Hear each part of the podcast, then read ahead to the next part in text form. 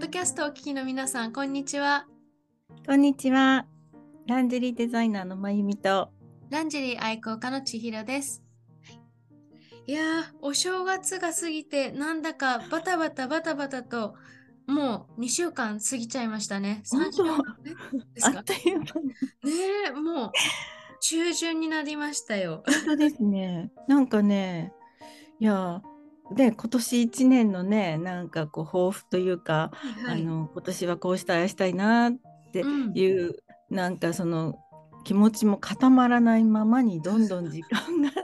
ねえ、本当ですよ過ね。ぎていきます。あっという間でした。なんか、ねねえ、本当え、にうんバタバタバタバタしてたら、ねえ、なんかもう毎日ね、おまごまとねやることはあるんですそうけど、なね、んですよね。うん。あっという間でしたね。今あっという間で今す月、ね。今年の初め。 はい。いいことだと思うんです。あの、バタバタしてるということは、私たちもやることがあるということなので、いいことだとそう思ねうんですけど。あそうですね。まああとなんか一応寝込んだりはしていない ので、元気ということで、よかったはですい。はい。ちょっとね周りがね結構ね発熱してますとかね。うん、うん多いですね。うん。で検査に行くと、うんあの本当に今なんか何種類もね風邪がねはい。あのコロナじゃないって言われてももう本当にねお腹壊したり喉痛いとかねうんいろんな風邪も流行ってますからねそう気をでつすけね。ましょ気をつけましょう。う。はい。私も風邪の引き始めというか、ちょっとなんか体がいつもよりうん温まりづらいなとか、喉が少し乾燥してるなっていう時は、うんもううん待たずにすぐ葛根湯を飲むようにしていて、それねきいいですようね。んなんかあの前兆ってなんかありますよありね。ますね。あのちょっとねやっぱりね寒いあ、うん寒いってね感じるっていうかねそそうおっしゃる通りなかなかなんか体がねいつもよりう。うん、温まらないってそいうその感覚わかります。あるじゃないですか。そう。うんでなんか最近は葛根湯にもビタミン C かな、はいがこあのうドプラスドさリれンクのた方ですか？私が飲んでるのは粉なんですけど粉、の方。うんうんうん。松木とかにあるのかな。あいろんなはいはい薬局さんにあると思うんですけど、はいわかります。結構葛根そううんそうそう。葛根湯プラスでビタミンが入っててあ、プラスっていうんですね。うんうんちょっとお値段は普通のよりも高いんですけど、うんうんうん効きますよ、よく。ねあのーそうちょっとねやっぱりこう、まあ、常備薬っていうか、うんうんあの家にねこう常にある風邪薬ちょっとね風邪っぽいかなっていう時に飲むのとかなんかそういうのがもうね結構ね、あのーそこをついてきちゃってるから、はいちょっと補充しておかなくちゃって思うんですようんね。、大事ですよね。なんうんか、なんだっけ、災害のああいうのも結構備えとくと安心ですし、あおそうで薬すよとねかもやっぱり同じですよね。そうであのお薬ね使わないでいるのが一番ね、うんあのああなんかほほらあのこあこんなとここんなお薬あったっけと思って見てみるともう消賞味期限消費期限か、あ、消費期限。んそう過ぎちゃってる薬とかもたまにあのそう出てきたりするんでなんか使わなかったっていうのはいいことなんでしょうけれどもそう、うん、時々見ておかないとやっぱり23年であの切れますよね。消えます。ですよね。私今祖父母の家にいるんですけどずっとあええの12月からずっと住んでるんですけど、ええ片付け、へまあ、家の片付けとかも含めていろいろやってるんですね、ええそしたら2008年の薬が出てきてあの使用期限が2008あ年の薬が出てきてあるあるある。そう、わかります。 1年何でもね、そう、あのう、んちょっとね、あの。ほっといちゃうというかね、使わないでいるとね。そうそうそう、うん、で2008年が使用期限ということはきっともっと前の薬ですよね、2000そう、そう、それよりもさらに2年、3年前のだっていうことですよ ね。いやちうんょっと捨てましたさすがにそうです危ないね。だろうと思って。やっぱり、こう変質しちゃうんですかね。危ないっていうか、うんね。一応期限設けられてるっていうことはあね。とはそうですよね、きっとうん、ね。うん、うん。そうだからちょっとねあのーまあ痛み止めとかねあのーこう応急処置でね、はいあの必要な薬ってちょっと見直してみた方がいいですよね。そうですね。うんいやー、うん恐ろしいですね。ね、 でもなんか薬局に行っても、はいはいあのドラッグストアに行っても、うん。ちょっと今なんかお一人様一つみたいあそうそなう風邪薬が今ちょっとねねあのねなんか一人でいっぱい買わないでくださいっていうねニュースになってました、そういえば。ですようね。ん。うんまあ回日収本の薬がねそう安そう全で優秀で、うん、あの管理がちゃんとされてるからっていうことであの外国の方からもねすごくあのうん。重宝されていてそうそその今ね海外で薬が足りてないっていうんでうね、ね。ううんん買い買い占めっていうかね、はいそういう状態が起きてるっていうのがうんうね、んニュースでやってましたからね。うんそうまあ、病院に行けばね薬はいただけるんですけどね、なかなかね そそううなんです病よ院ねに行くまでもないかなみたいな時ね、うんうんありますもんね。まあ、しうんお薬に頼らずとも、まあ、頼るのも大事なんですけど普段の食生活とかもね気をつけてそう体づくりをしっかりしないとなと、ねえ、思います。そはうい、結構ねなんだかんだやっぱりこうお正月ってあのーなんかお正月だからって言ってこうう、んうんあの食事がちょっとこう普段と違う、そううん、あのたつい食べ過ぎちゃったりそうだから体が重くなっったりしりますよ重くなっね。たりしますよね。そうで寒いからあんまり運動もできないし、ねっていうことでそれで普段と違うものを普段と違う量を食べてるっていうか私も少しちょっとね胃が最近疲れてる感じ七草がゆは食べましたか ?7 月、あ、1月7日うん。そうそうあのーちょうどねそうお正月のあの疲れた胃を癒し癒しましょうっていうことで、その七草がゆっていうあの今もうセットがねあ売っりてまますすねよね。そうあのね今年はねそのえっと株とかあとセリはい。それがねちょうどねあのその単品ではい。あはいっ。たので、あのそれをあの株を煮て大根を煮てっていう風にしてあの七草じゃなかったんですけどそうあのちょっとね七草ってこう癖のあるはい。はい。あのまあ薬草っていうかね、うん。それがねちょっとねあんまりあの得意じゃないっていうか ちょっとちょっと入れればいいんですけどねそう今年はねちゃんとあのーそれは七草の7種類揃えなかったんですよ。でも、おかゆは召し上がられたんですね。はいそうですね。んそうですか。うわなな私も最近おかゆ食べるんですけど、結構。はい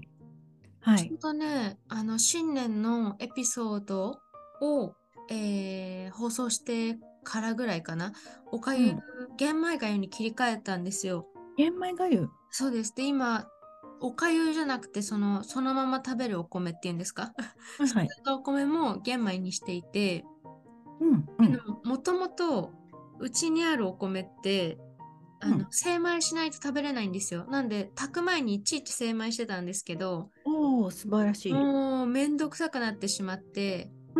玄米でいいってちょっとまあ、祖父母に聞いて、玄米でも、うん玄米の方が健康だから、あの、うんうんいいよっていう了承も得たので、玄米をおかゆにしたり炊いたりしてるんですけど、うーんすごいあのあれですよねビタミンがねそそうのまま取れるしそうなんでかあの先週のそのなんていうかこう画面で今画面越し画に面ズームで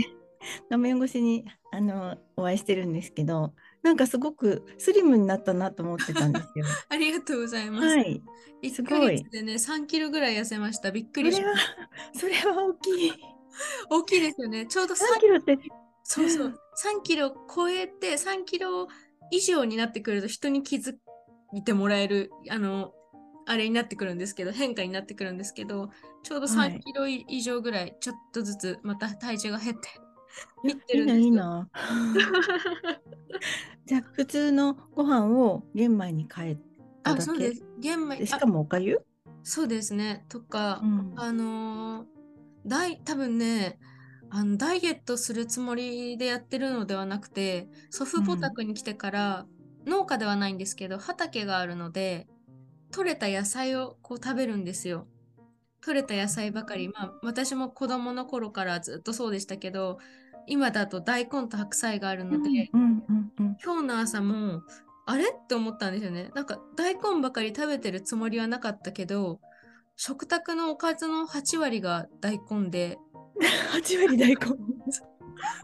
9割かな ?9 割大根で、1品大根じゃないのが、あ、8割かな ?8 割が大根で、1つうがん白菜の漬物、もうひその2割、残りの2割の1割が白菜、1割がおからだったので、大豆だったのすで、これは痩せたくなくても痩せるなっていうふうに思思いました。うんうんじゃあ調子もいいんですね。調体子調もいいです。すごく調子もうん体が軽くていいですよ。うんうんうん。そうですか。あとえ結ー、構動くので、はい。すいません。鼻がいつも出る。そう気温が今日も寒いですか？このお部屋は暖かいですが、気温はちょっと、うんそうですね。うんうん寒いですねね、そう。なんかね、こちら東京も、なんかね、すごくね、気温が、えっと、何日かね、高かったんですよ。15度、16度。わあ、高い。そう。うん。でもまあ、油断はできないんですけどそうでね。すね。そう。うん。はい。あ、そう雨もね、久しぶりに降ってくれたんですけど、まあ、そんなに、あの、乾燥が、あの、解消できるほど降ってるかっていうと、そうでもないみたいな。うん。うん、そう本当にあの指先とかね、そあう、の乾燥目が。の周りとかね、この辺ですよね。 そうそこうの辺り、この辺りって言っても、ポッドキャスト伝わらないんですけど。そうそこ大事、うん、乾燥してるからもうすごいあのクリームうん。重ね塗りとかあと以前千尋さんに教えていただいたお化粧水をはい。二つ度けづるけ時に、うんそうそうそうあの1回だけだったんですよ今まではいはい。適当にそれをなんかちょっと念入りに重ねて2回とか目の周りはちょっと、うん、あの念入りに はい頑張ってます。結構いいですよね、化粧水の二度付け。保そう湿される最。近うん。最近ねしえっとねシカシカっていう、はいはい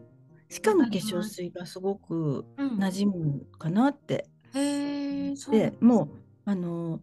リピート買いっていうか、うん。うんあんまり私リピートしないんですよ。はいはい。そう あのこんなあの、ね、たくさんこうものが溢れてるから、うん、うん結構これ次はこれ試してみようかなみたいな結構ねあのそういう風にしていろいろ使ってみたりするんですけどその化粧水はもう2本目3本目かな、うんへえ、じゃあ、本当にそうまゆみさんが気に入ってずっとそう使ってらっしゃるんですね。うんもう化粧水なのでほんのりとまあちょっと香りはあっても、はいはい本当にシンプルなねテクスチャーで、うんうん。そううんなんでもかなんかさっぱりっていうはかいしはいっとりっていうか、へうんえなんかあれですよね、薬局とかで大豆のお化粧水とか、その基礎化粧品、大豆イソフラボン使ったあイソフラボンのはいはいますよね。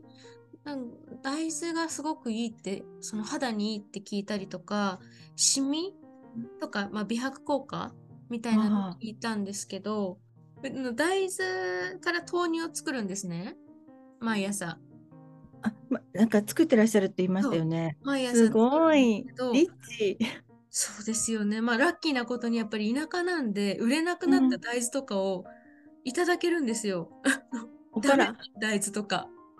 あはいはいはい売。れなくてゴミにしなきゃいけないものとかをそううんあ大豆の豆をそうねです。そうです豆をなんでほうそほうれを、まあ、ふやかして豆乳にするんですけど、はい。豆乳を直接肌につけるとシミに効くって聞いて本当かと思いながえらーちょっと今やってみてるんですけど、効果は全然わからないですまだ直に塗る まんだだ。わからないそう直に塗るらしいですよ、うんなんかそこにレモンレモンを絞ったのを入れるとさらにいいとかえー、レモン。わ染からみたないりでしすないけでどすかねね。わからないですけどね染みたりし,、えね、ーしそうですよね目の周りとかねうん。効果があるのかないのかわからないので、まあ、ちょっと実験しながらやってみようかなと思ってい ます。すごいですね。自ら。だからねいろいろ。でも悪いはずはないと思うんですよね。大豆だしね。そうそう。えーで売ってるものじゃないので、うんうん何かなんかこう何かが入っってるとかがないじゃないですか。保存料とかもないそうしですそうでねす。なので、これもしうまくいったらちょっと皆さんにお伝えしたいなとかって思いながら人うん、売体り出しちゃおう かなって。えー豆乳ってほらあの市販の飲む豆乳も、あの調整されてるのとかはいはい。ありますけどね、それじゃダメですよね。 あのいいなのんかかなほいらや、いいんじゃないです無か。無調整っていうのがあるから、無調整うんうんそれだったら、うん、ありまだと本当思いにますね、顔に塗ったことないからだちけど、ょっうと。んなんかそれを塗ろうというその考えが今までなかったので、うん、なんかね、でもよく見たら確かいにいかもいいかも。もしれない。うん、いやー、嘘か本当かわからないですが、やってみようと思います。あのお米の麹麹とはい。あの日本酒を作るうん。と杜氏の方がこう素手でこうねはい。発酵のそのあれを手伝うっていうかこうう、んうん麹をね混ぜたりとか日本酒作るところのあの人たちはみんなすごい手が綺麗とか言いますよね。へえ。やっうん、ぱりそういうお米とかの、ねああのなんですかね発酵のうんうん麹とかね、そう、うん、自然なものがはいいいと思いますが。うんうんそうですね。まあ、田舎って本当にうんある意味豊かで食に本当に困らないです。スーパー、まあ、もちろんあれですよ毎日違うものが食べたいとかお肉食べたいとかあのー唐揚げ食べたいとかがあれば不便だと思うんですけどうんあるもので野菜が野菜とお米と味噌汁があれば OK っていう人だったら本当に買わなくてもうん取れるので、うんできるのである意味豊かな生活ができるのかなと、うん思っていそうます。ですよねううんんあなかなかその地元の本当に美味しいお肉だったり、はいあのなかなか数がね取れないとか、ででも地元の人たちだけでこうねあのなんていうかなこうそういうものっていうのもあるうん聞きますよね、うんうん、あんまり流通しなくて。そうですね。うんなんか1個う2、300円する卵があったりとか、うんうんうっんていう話も聞いたことがあって、それはすごく美味しいっていう風な、うんなんか直接、なんていうんですか、養鶏場に行って買うものなので、スーパーにはなくてとかね、いろいろ聞きますよね。そうですね。うんうんそう。なのでまあちょっと私もその今その祖父母宅にいるのがちょっと介護があるのでいるんですけど、ええなんかいろいろ大変だねとか東京に戻れなくてなんか残念だねとか海外に戻れなくて残念だねとか大変だねとかって言われることもあるんですけど私自身全う然んそんな風に思ってなくって、なんかむしろ、まあ、うん大好きなおじいちゃんおばあちゃんとここで生活できる今残された時間が生活できる、まあ、最後のチャンスかもしれない時にうんタイミングよくいられてタイミングよくこういうことが起きてうん残れることになったので、むしろ本当にもう大感謝だなと思っていてうんなんかお仕事あれば東京もまたすぐ行けますし海外もすぐ行ってまたこっち戻ってくればいいだけなので全然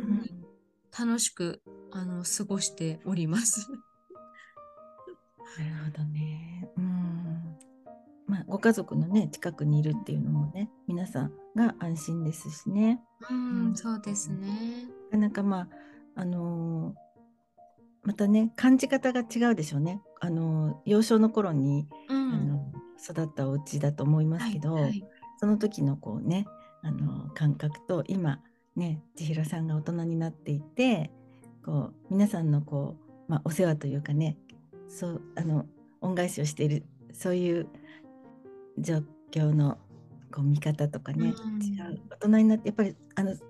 世界を見てきてというか外の世界を見てきて改めて分かることってうん、ね感謝することってありまあすりよね。ますね。うん本当ですね。うん。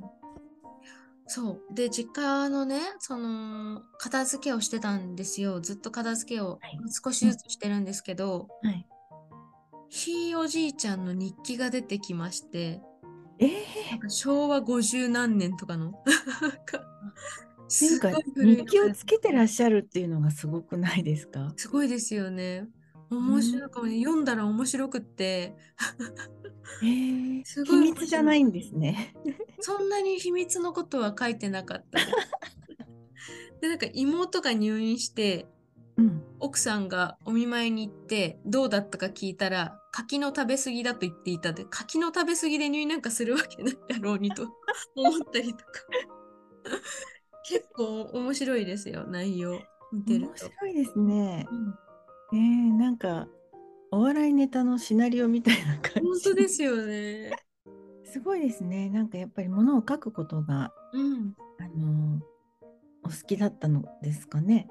どうなんかまめな方だったっていうふうな、うん、うん、筆豆だったり。すうん、字はそんなに上手だとは思わないんですけどねうんまめだったって言ってましたね、あじゃあ読書とかもされてたんですね。たくさんねきっとね。そうなんですかねね趣味が。うねん、日記日記を見るとなんか毎日のように新聞とテレビを見てるんですけど、本を読んだとか書いてな,、いんであすよ。そうなんですか。相撲相撲を見てなんか新聞読んで今日はそれで終わりとかが うん多い。うん。あじゃあもうあの日々の何気ない一言をもう一筆こうししたためてっていうか。はいうん。なかなか面白いものを見つけて、私も今年からそうですね日記つけてるんですけどええあの私が例えばこの先80歳になってもしはい孫ひ孫ができていたとしたら、うん読んで面白がられるのかなと思いながら書いてます。あー読み物として読まれても 大丈夫ってそっか、うん、結構あの一日の終わりにね今日の楽しかったことを、はい、あのいろいろあるけども楽しくなかったこともあるけれどもあの楽しかったことを3つうん、書き留めるとかねそうそうそうです、ね。もちろんこの間ほらなんかあの、うんノートをつけてるっていやうっふうにてます。うんうん。おっしゃってたけどまあネガティブなことも含めてのうんそのノートをね、はい。うん書いてこう自分のなんて言うんだろうなこう気持ちをうん。こうそこにこう書き記すことによって何ですかね精神精神的にこう折り合いをつけるというか、うん、あの自分の中でなんかそういうのななんかあなってるって聞きましたけど。そうですうね。んうん、なってますよ。ううん。んなんとなくなんかこうんう、も前よりやっぱり、うん、自分がポジティブになってるなって感じますし、うんうん、なんかネガティブな時でもまあ、いっかネガティブでみたい な感じになってることそうもあでりすます。よね。そうそう。なんかほらポジティブでいなくちゃいけないとかね、そそういうのにとらわれちゃうとすごく苦しいですよね嬉。しいですね。うん、なんて言えばいいんですかね。俯瞰するっていうんですかね。うん今は準備期間だからとか、うまくいかないときは今は準備期間だなって考えられるようになったり、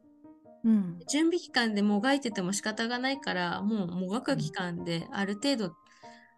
10できなくても5できればいいかとか、10できなくても3できてできればいいかとか、うんうん、結そ構うですね自分を甘やかしつつ、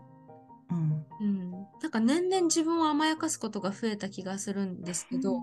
それはそれで本当に必要なこうとんなんじゃないかなとうん思ってます。ううんん自分に厳しすぎてもね、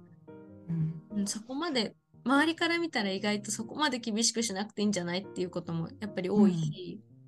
そうですねう。んうんうんすごくわかりますおっしゃってることは。うんなんかとっても、うん、周りがねすごく心配してくれてるうから頑張んなきゃいけないってなんて言うんだろうなそのこうこうでなきゃいけないとか、うんこんなに時間かけてあのやってきたんだから結果出さなきゃいけないみたいなとうか、んうんなんかすごくそういうのにこうとらわれすぎちゃうとね。そううんそうですね。うんそうなんですよ。うんなんで、日々日々の毎日毎日がもうそれが、うん、重なっていってることがもうん、う、うん、大事っていうふうに思うようにね。う、うん投げ、投げ出したっていいこともあると思います、本当に。 ん本当にそう思います。私もランジェリーのブランド立ち上げたいなと思って、あの、ランジェリーデザインの学校に入りましたけど、はいもういいや、やめようってなった時がやっぱりあって、で、一回この目標、一回やめよう、時期が来たら多分できるはずだから、今は、今はその時期じゃないんだからやめようとかって思ったりとか、うんそれでなんかモヤモヤしててもしょうがないし、まず大体ここの資金集めどうするんだろうとか、まずここ、この工場に行ってお願いをする体力が自分にはあるのかとか、それでやりたいことをも、まあ、実現させて、実現させた結果自分の首を絞めてないかとか、割と考えるように、うん、なったりとかしていて、ななその時期というか、まあ、そう悩んでた時期はやっぱりあって、そうなります。うん、なんだろう。だから、本当に自分ベースにうん、いい意味で、まあ、人から見たらそれは甘えてるよとか、そうじゃなくないとかって言われるかもしれないんですけど、いや、私はこれでいいんだと今は思ってうんいるので、人の、人が、なんだろう、私も人の生き方に、ああだこうだ言う筋合いはないし、人から私の生き方に対してああだこうだ言われる筋合いもないので、あの、みんな人、全人、全人類がそうだと思うので、ちょっときつい感じの言い方になっちゃいましたけど、だから本当に、うんうん、うんなんだろう、自分の中での折り合いをつけるというか、全然他人と比較もしなくていいし、うん、自分と比較して、あ、いいとこ悪いとこをこう見つけていけばいいのかなと、ねえ、思っていますけど、またこんな深い話に なってきましたけど、はい。なかなかそうですね。そう。うん、いつもなんかこう、うん、自分、結局なんか自分、自分との戦いなのね。そうですね。自分との戦いですよね。うん。うん。人生はいろんなタイミングが本当にあると思いますから、うん、そうですね。うん。なんだろう自分からこれが欲しいこれが欲しいと思っててくることもあるけどあまりにもそれにしがらみつがあるとなかなかそれが来ないこともあるしなんとなくこう近くにある縁をこう結んでいったら意外と自分のやるべきことが見えてきたりとかもああるしなんて言うんだろうなんか人生をこうもっと楽にスイスイと生きれる方法っていうのを見つけていきたいなとかって うん。なかなかまあそんなうまくはいかないんですけどね。なんかそれができれば、なんていうのかな、楽なのかなと思ったりも。うん。ある程度気持ちも楽になるのかなと思ったりもしますね。うん。なんかスイスイとはいかないですね。ですそうなけんでれすよどもで。すけれどうもね、ん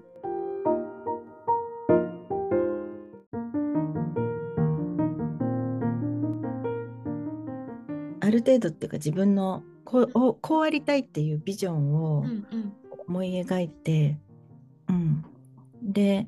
あの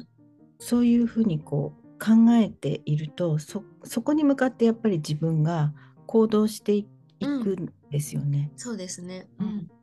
で行動していくっていうことはその思いにこう即した人間関係がまたできたりとうかん、。うん。そうまあ、もちろん行動するっていうことが大事だっていうことなのでそうですすねよ。。うん、そうですね。うん、私もそう思います。やっぱりね、家の中って本当に田舎にいればいるほど心地がいいんですけど、外になるべく出ていかないとなとうんますよ。 あなので、うんまあ、チャンスがあるときは出るんですけど、うん、うんそうそ。そううでですね。うんもまあ、うん、バランスですよね、本当に動けないときは無理して動く必要はないし、もちろんもちろん。うんでもやっぱりこうなりたいっていうのがあれば、そこにまうあん、締め付けられるのではなく、もうちょっとうん自然体でこう、うん周りに来たことから少しずつやっていけば必ずそこにつながっていくと思うので、うん、まあそんな感じで今年もぼちぼちとやっていきいきたいなというそうですね感じなんですけどね。まあ無理やりつなげた感じはありますけれど、 まとめに。うん、でもだからこうあの日々ね毎日毎日自分を取り巻く環境だったり情報だったり、はいはい。あのどんどんどんどん流れていますよね。そうですね。ね。ねその流れてる中であこれは自分のためになる有効な情報だとかあのこの人はすごくあのなんだろうか自分をこう高めてくれる人だとかそのそういうなんていうんですかね感覚でうんうん。判断してキャキャッチする力っていうんですかね。あーはいはい。うん、それはもちろん大事だと思いますね。もうぼんやりあのいいやーっていう感じで あのやり過ごしちゃうっていうたまにはね気を抜くこともあるんだけど、ううんんうんまああのいつもいつもね血眼になってね目をね光らせてね、あのーギラギラしてろとか言うんじゃないんですけど、そのあこの人このチャンスはこれはいいのか悪いのかとか、うん、あとは自分の思いを叶えるためにはどうどう行動するのがいいのかとかね、うんうんそううん、そういうそのこう情報とかいろんな世の中のこう状況の中でこうキャッチする力っていうのははいちゃんと持っていきたいなとは思うんそうですけでどすね。ね。ううんんそう情報が多くなってきてる時代、本当にそう大切そうですそうよね。そう、情う報ん、のそうな精の査。も大事だし、そういうことですね。そう、あの影響を受けやすいからね。あの人をこうコントロールしようとか、うんあのうんうんね、そういう情報が多いので、そう流されちゃうし、あのうん、そうなんかこう流れてきた宣伝ですぐ飛びついて買っちゃうっていうのもね、 そういうのもねうえ、んそうですよね。でも一つやのっぱねり。ねやっ、ぱりシミが即時消えるとかあったらすぐ買いたくなっちゃうん ですね。それはそうなんだけど、まあ、うん、まあね、 まあなんね、だそういうのもけどしっかりと情報として見極そうめてやっていかないと、まあ簡単な話にする とそうですよね。そうそうそうもちろんあのそれそういうことばかりじゃなくて大きな決断とかそういうこともそうなんそうそうそう夢を叶えるためのそういったことの話をしてるんです けど簡単にでもすごくわかりますよ。うん、そう身近なところはそうなんですよ。うん、そうねえ本当に。ね、うんあゆみさんは断捨離は進んでいますか聞いちゃいけないことを聞いてしまったかん感じですね。いやーもうそう今朝もなんかもう部屋を見渡してなんかどこから手つけていいのかなのあー状態なんですよねわかります